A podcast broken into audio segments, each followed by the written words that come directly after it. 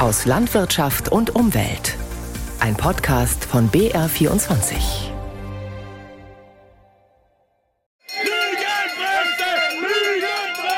Bei einer lautstarken und teilweise aggressiven Demonstration im baden-württembergischen Biberach ist es am Aschermittwoch zu Handgreiflichkeiten zwischen Teilnehmern und der Polizei gekommen die sich am Ende nur noch mit Tränengas und Schlagstöcken zu helfen wusste.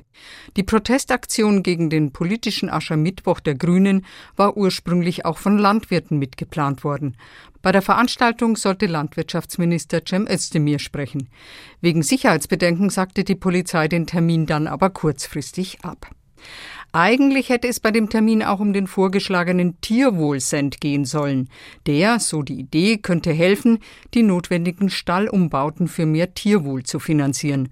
Wir berichten, wie da der Stand der Dinge ist.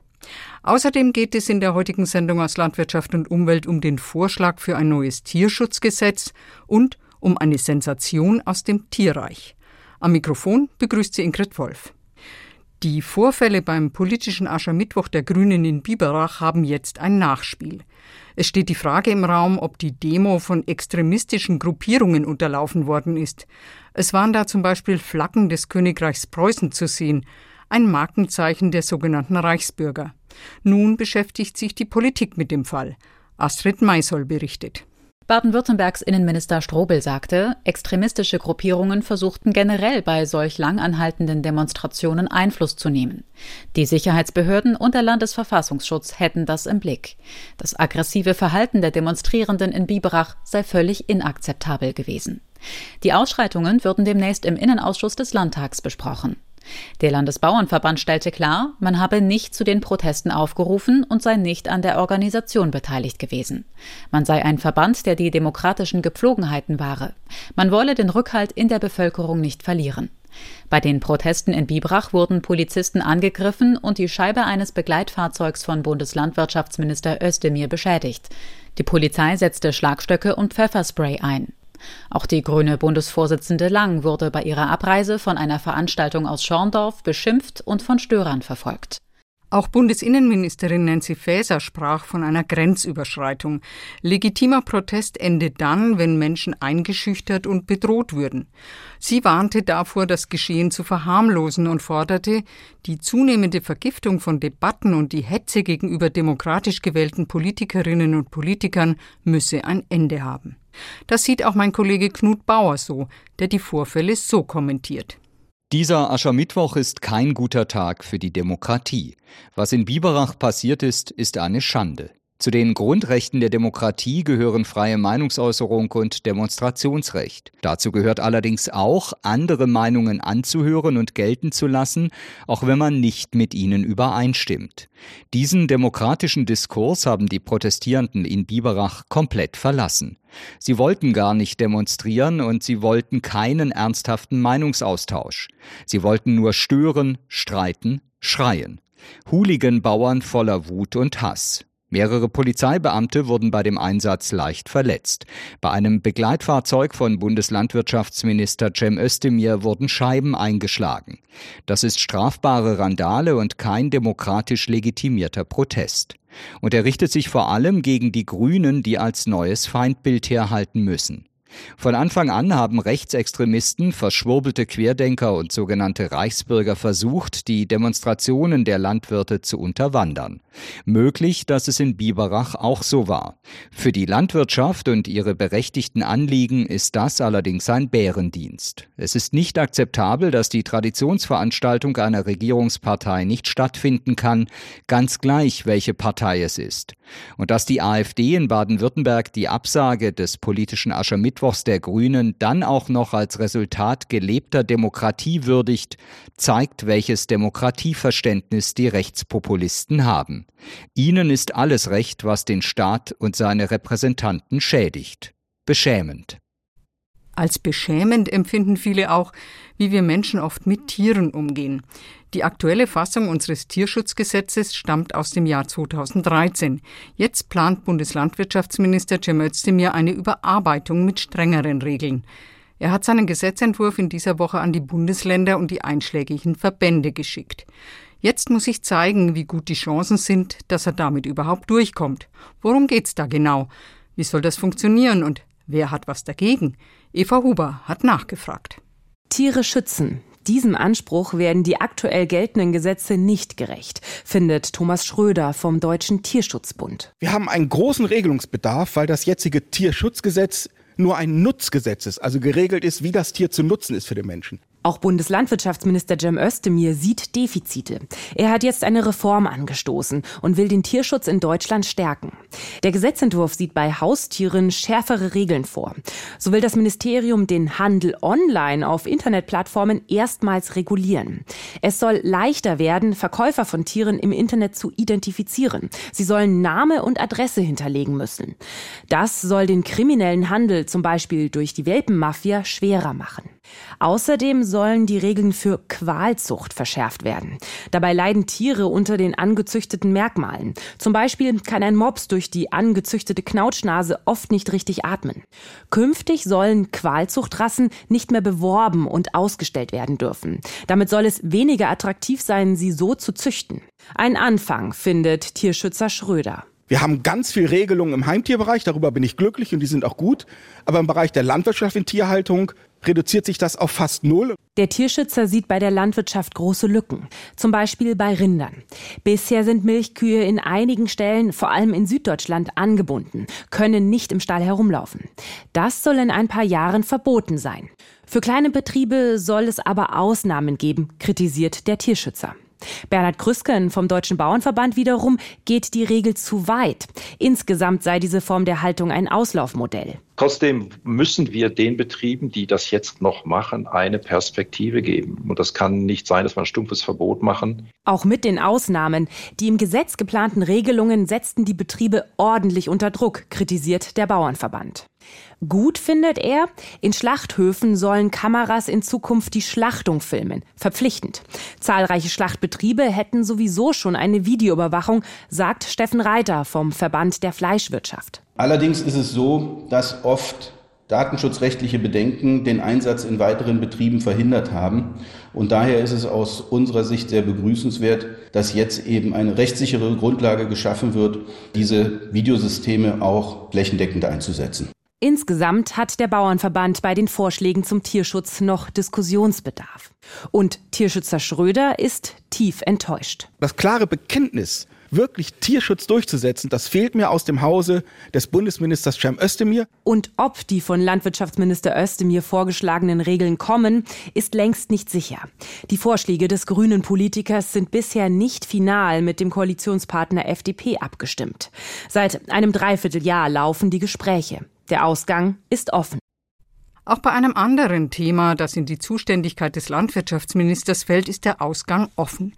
Die Idee, mehr Tierwohl in Nutztierstellen über eine zusätzliche Abgabe zu finanzieren. Neue, größere und tierwohlgerechtere Ställe bauen ist teuer. Cem Özdemir möchte den Landwirten deshalb unter die Arme greifen und den sogenannten Tierwohlcent einführen. Das Konzept?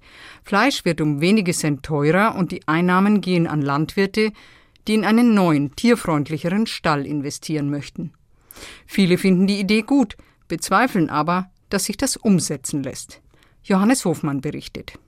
Wittislingen im schwäbischen Landkreis Dillingen.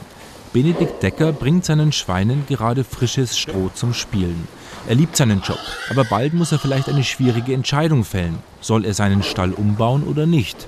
Doch eine so große Investition macht ihm Angst. Also in der Landwirtschaft ist es typischerweise so, dass man von bis zu 15, eher 20 Jahre davon spricht, bis so ein Stall sich auch abbezahlt hat. Und da ist man gerade in der heutigen Zeit, in der die Baukosten sehr hoch sind, schnell im siebenstelligen Bereich. Ohne Unterstützung vom Staat geht es nicht. Da ist sich Benedikt Decker sicher. Und so sehen es viele Landwirte.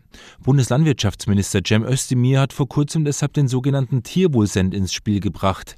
Die Verbraucher zahlen an der Kasse etwas mehr und das Geld wird dann an die Landwirte weitergereicht, die in neue Tierwohlställe investieren möchten. Die Abgabe würde pro Kilo berechnet werden. 10 Cent würden maximal reichen, um den Umbau der Tierhaltung zu finanzieren.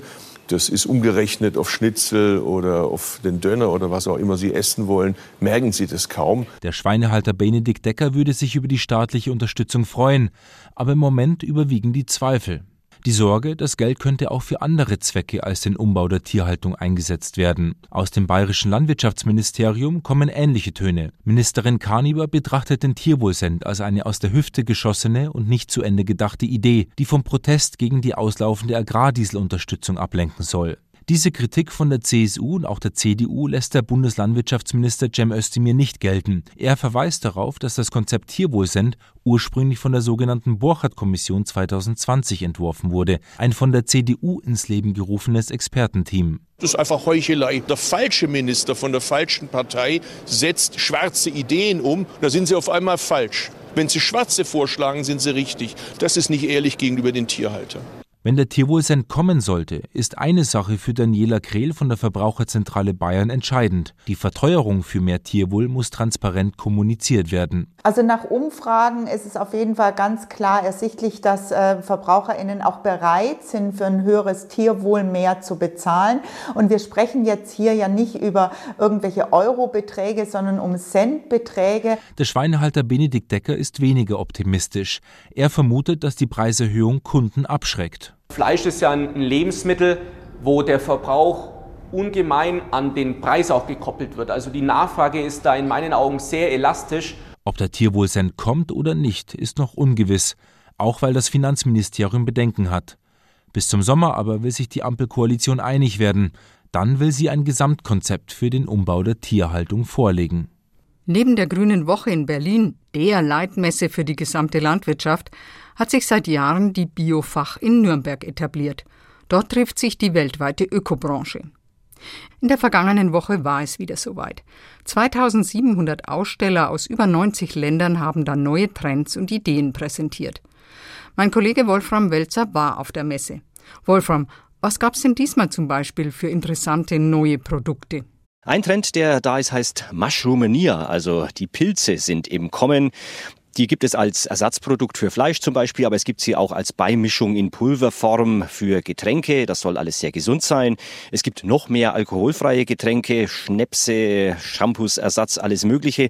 Ja, und dann ist nach wie vor der große Trend vegane Ernährung und der kommt auch bei Unternehmen an, die nicht speziell für vegane Ernährung stehen, wie zum Beispiel die Großbäckerei Schädel im Landkreis Lichtenfels. Laura Schädel ist da die Chefin. Was wir jetzt relativ neu haben, sind unsere veganen Croissants. Also wir merken schon, dass wir auch die veganen Kundinnen und Kunden bedienen möchten. Das wird schon mehr. Auch Leute, die quasi nicht vegan sind oder nicht immer vegan sind, achten schon darauf, dass sie das reduzieren, die Milchprodukte oder tierischen Produkte allgemein. Und ganz interessant ist, dass das gar nicht unbedingt immer gelabelt wird, sondern dass man einfach sagt, man hat ein gutes Croissant und dass das vegan ist, steht nur ganz klein unten als Logo. Traditionell zieht bei der Messe ja auch der Bund Ökologische Lebensmittelwirtschaft, der Spitzenverband der Erzeuger, Verarbeiter und Händler im Biobereich, Bilanz für das vergangene Jahr. Wie ist die diesmal denn ausgefallen? Bio wächst wieder nach einer Delle im Vorjahr. Das kann man vielleicht zusammenfassend sagen. Der Umsatz um 5 Prozent bundesweit gestiegen auf 16,1 Milliarden Euro. Und dahinter, hinter dieser Steigerung, gibt es eine Verschiebung vom Fachhandel hin zum klassischen Lebensmitteleinzelhandel, also Supermärkten und dann auch zu Discountern. Und das ist der Inflation geschuldet. Soweit zur Konsumseite. Auf der Erzeugerseite sieht es so aus, dass die Zahl der Betriebe leicht abgenommen hat, die Fläche aber leicht zugenommen hat. Bundesweit jetzt 11,8 Prozent Prozent der Fläche, der landwirtschaftlichen Fläche biologisch, ökologisch bewirtschaftet. Und das ist weit weg vom Ziel 30 Prozent bis zum Jahr 2030, das die Koalition erreichen will. Wolfram Welzer von der Biofach war das. Vielen Dank. Bis einschließlich heute läuft in München die Sicherheitskonferenz. Was hat das mit einer Sendung zu tun, in der es vor allem um Fragen aus Landwirtschaft und Umwelt geht, werden Sie sich jetzt vielleicht fragen. Erstaunlich viel. Denn die Auswirkungen des Klimawandels mit Hitzeperioden, Dürren, Überschwemmungen und dadurch ausgelöste Migration können Konflikte befeuern oder auch auslösen. Simon Plentinger berichtet, warum es gute Argumente gibt, den Klimawandel als Sicherheitsrisiko trotz der akuten Krisen nicht aus dem Blick zu verlieren und wie ein ungebremster Klimawandel auch Deutschlands Sicherheit bedrohen könnte. Ein fiktives Szenario. In den nächsten Jahren steigt die globale Durchschnittstemperatur um über zwei Grad. Deutschland leidet unter extremer Wasserknappheit. Der Staat rationiert Wasser. Im Juni 2029 eskaliert ein Konflikt zwischen der EU und Russland. Die Folge weitreichende Wirtschaftssanktionen gegenüber Moskau. Jeglicher Handel wird eingestellt. Die Bundesrepublik gerät ins Visier des Kreml und soll intern destabilisiert werden. Deutschland wird darum gezielt durch hundertfache Brandstiftung attackiert. Wochenlang toben Waldbrände wegen der Trockenheit. Es fehlt Wasser zum Löschen. Rauchschwaden liegen über den Städten. Es klingt nach Hollywood, ist aber eines von mehreren Szenarien aus einer Studie des Metis-Instituts für Strategie und Vorausschau der Universität der Bundeswehr. Der Sinn solcher Gedankenspiele, Herausforderungen erkennen, die in Zukunft auf die Bundeswehr zukommen könnten. Schon jetzt gibt es weltweit Konflikte, die mit dem Klimawandel zu tun haben, sagt Jan Kowalzig, Referent für Klimapolitik bei der Hilfsorganisation Oxfam. Vor allem dann, wenn Menschen durch die Auswirkungen des Klimawandels ihre Lebensgrundlage verlieren. Beispiele dafür sieht Kowalzig in der Sahelzone in Afrika. Wenn zum Beispiel Viehzüchter mit sesshaften Bauern über Land in Konflikt treten, weil halt Wasser, Ackerflächen und Weideflächen immer knapper werden wegen zum Beispiel ausbleibenden Regenfällen und dann die Viehzüchter ihre Herden auf neue Wege oder neue Gebiete bringen müssen und dann dort es eben zu Konflikten kommt. Susanne Dröge hat für die Stiftung Wissenschaft und Politik an einer Studie zu Klimawandel und Konflikten mitgeschrieben. Inzwischen arbeitet sie für das Umweltbundesamt. Momentan sieht die Wissenschaftlerin das Konfliktrisiko durch Klimafolgen vor allem bei politisch fragilen Staaten. Wenn eine Regierung, wenn ein Land damit umgehen kann, ist das was ganz anderes, als wenn es auf eine Situation trifft, wo im Grunde keine Hilfe kommt, wo die Situation eskaliert, weil Menschen eben aus Verzweiflung plündern und ähnliche ja, Gewalttaten befördert werden. Auf der Münchner Sicherheitskonferenz wurde in früheren Jahren mehr über den Klimawandel als Risikofaktor gesprochen, sagt Susanne Dröge. Seit Russlands Angriff auf die Ukraine sei das Thema in den Hintergrund gerückt. Die Münchner Sicherheitskonferenz ist natürlich sehr eng auf sicherheitspolitisch akute Themen zugeschnitten. Und da sehen wir dann ganz eindeutig, klar, da fällt so ein Thema wie Klimawandel, das eher langfristig äh, gedacht werden muss, vom Tisch. Es ist unerfreulich, aber es ist natürlich ähm, der Gesamtsituation geschuldet. Diese langfristige Denkweise wäre aber wichtig, meint Jakob Gomolka, Analyst bei der Berliner Denkfabrik Adelphi, die auch an der Münchner Sicherheitskonferenz teilnimmt. Der Politikwissenschaftler spricht vom Klimawandel als Brandbeschleuniger, der bildlich gesprochen den Wald austrocknet und das generelle Risiko für Brände erhöht. Und deshalb muss man immer weitermachen, äh, nicht nur Brandbekämpfung zu betreiben und sich mit irgendwelchen speziellen Krisen auseinanderzusetzen, sondern man muss immer auch präventive Arbeit leisten. Präventiv würde bedeuten, da sind sich die Experten einig, eine möglichst effektive Klimapolitik, die die Klimawandelfolgen so weit wie möglich begrenzt und Menschen in den betroffenen Regionen entwicklungspolitisch helfen, um Lebensgrundlagen zu erhalten und betroffene Staaten dabei unterstützen, politisch mit den Folgen des Klimawandels umzugehen.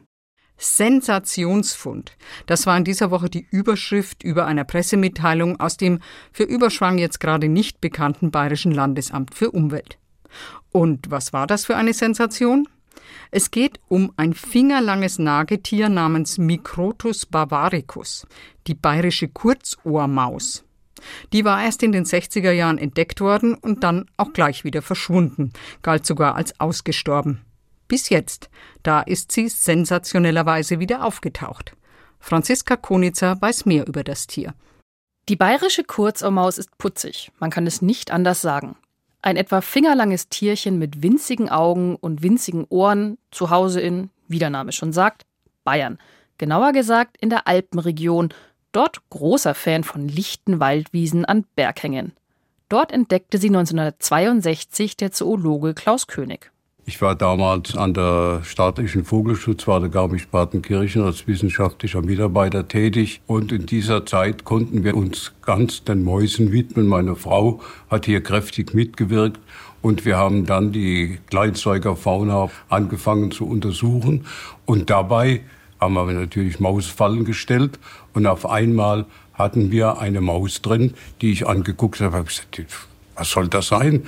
Das ist keine einheimische Maus die gibt es eigentlich nicht. Klaus König beschreibt die Maus, verleiht ihr ihren wissenschaftlichen Namen, Microtus bavaricus, übergibt einige tote Exemplare einem Naturkundemuseum. Einige Jahre später wird die bayerische Kurzohrmaus auf einem winzigen Gebiet in Tirol gesichtet, in Bayern dagegen seit ihrer Entdeckung überhaupt nicht mehr. Daher galt sie in Deutschland auch ganz offiziell als ausgestorben. Doch seit 2011 begibt sich das Bayerische Landesamt für Umwelt auf die Suche nach der bayerischen Kurzohrmaus. Kleine Säugetiere wie diese Maus spielen eine oft unterschätzte Rolle für ihre Lebensräume, sagt der Biologe David Stille. Sie gestalten ihren Lebensraum aktiv um, sie lockern die Boden auf, ähm, sie tragen Samen in neue Gebiete und es ist wirklich eine große Vielzahl von, von Ökosystemdienstleistungen, die diese Arten erbringen. 13 Jahre lang suchen David Stille und seine Kolleginnen und Kollegen nach der bayerischen Kurzohrmaus. Mit Wildtierkameras, die sie in potenziellen Lebensräumen anbringen und auf den Boden ausrichten. Schließlich häufen sich im Sommer 2023 in einem Gebiet nahe Mittenwald die Sichtungen. Ja. Extrem kleine Ohren, extrem kleine Augen. Ja, ja. ja das ist eine kurze Maus. Wow, jetzt Richtig ist sie drauf. Doch es gibt noch andere, weit verbreitete Kurzohrmausarten und die sehen der bayerischen Kurzohrmaus zum Verwechseln ähnlich. Deshalb verwenden David Stille und seine Kollegen Lebendfallen, Fallen für kleine Tiere, gemütlich ausgestattet mit reichhaltigem Futter wie Apfelstücken und Sonnenblumenkernen. Futter, das hoffentlich auch einer bayerischen Kurzohrmaus schmecken würde. Wir waren eigentlich schon kurz davor aufzustecken für diesmal. Das war jetzt tatsächlich der letzte Fangtag und in der vorletzten Falle hatten wir jetzt nach all den Jahren eine Kurzohrmaus. Tatsächlich ergab eine DNA-Analyse des Kots der Maus, es war tatsächlich eine waschechte bayerische Kurzohrmaus. Diese so seltene Mausart aus Bayern, sie ist wieder da. Oder besser gesagt, sie war nie weg. Gute Nachrichten. Einerseits heißt es, dass diese Maus noch für sie passende Lebensräume in der Alpenregion findet. Und andererseits könnten Zuchterfolge aus Zoos dort künftig eine neue Heimat finden. Und dann wäre diese so seltene Säugetierart irgendwann einmal nicht mehr ganz so selten. So viel für heute aus Landwirtschaft und Umwelt. Mehr Informationen zu unseren Themen finden Sie im Netz unter br24.de-sonntag. Am Mikrofon war Ingrid Wolf.